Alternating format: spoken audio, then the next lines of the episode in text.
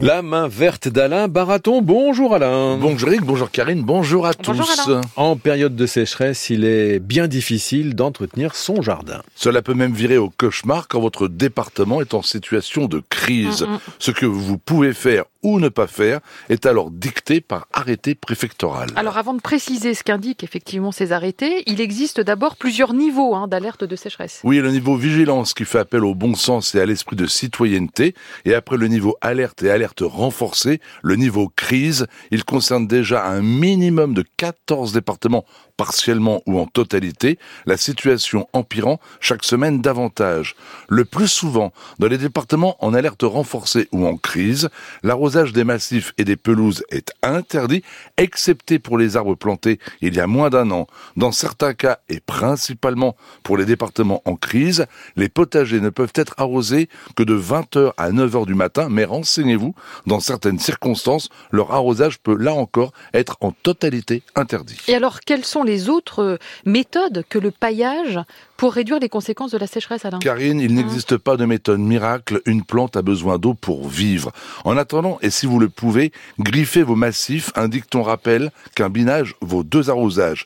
Placez vos pots et jardinières en situation ombragée, cessez de tondre pour créer un tapis protecteur qui protégera la terre des rayons du soleil, et pour le paillage, j'y reviens tout Ouais. de même, Mhm. réduisez son épaisseur pour permettre à l'eau du ciel de mouiller la terre s'il venait à pleuvoir. On peut toujours rêver, car trop de paillage empêchera l'eau, vous vous en doutez, d'atteindre la terre. Mm. Souvenez-vous enfin que les sécheresses risquent à nouveau de sévir les années à venir. Alors plantez prioritairement les plantes très peu gourmandes en eau, comme les lauriers roses, lilas des Indes, arbousiers, sumac, cystes, marguerites, lavande, plumbago, népéta, gaillarde, euphorbe, gora, le choix ne manque pas. C'est joli.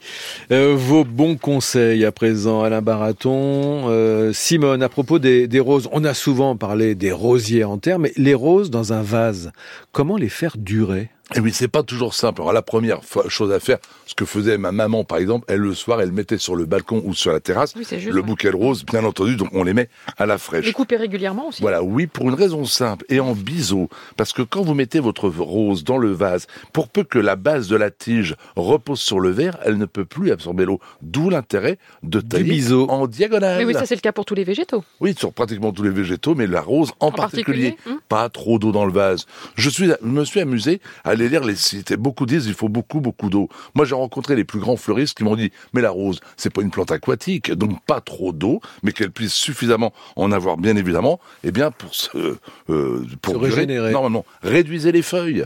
À quoi cela vous sert-il d'avoir des feuilles qui tombent dans l'eau, qui font croupir Oui, oui. l'eau? Donc réduisez les feuilles.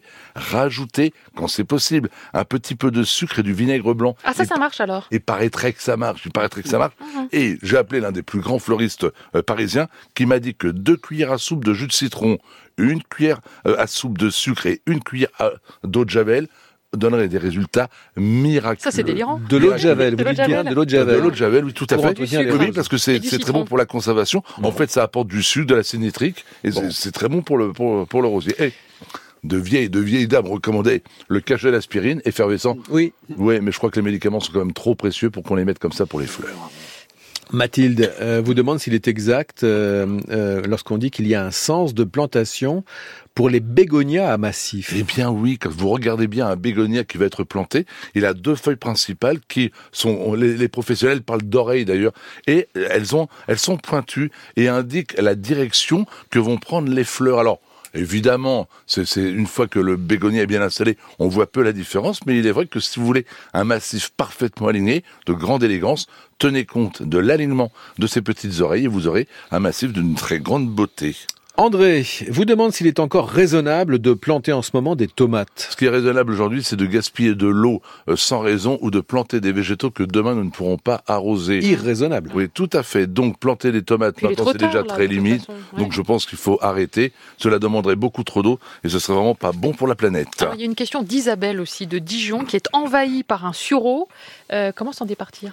J'ai un souvenir professionnel d'il y a quelques années où un sureau s'était installé au pied d'un if taillé en cône. Vous voyez le Mhm. dilemme, on va Mhm. pas couper l'if taillé en cône pour un sureau. On a donc coupé le sureau et on l'a recoupé et on Voilà, l'a recoupé et on a mis des produits.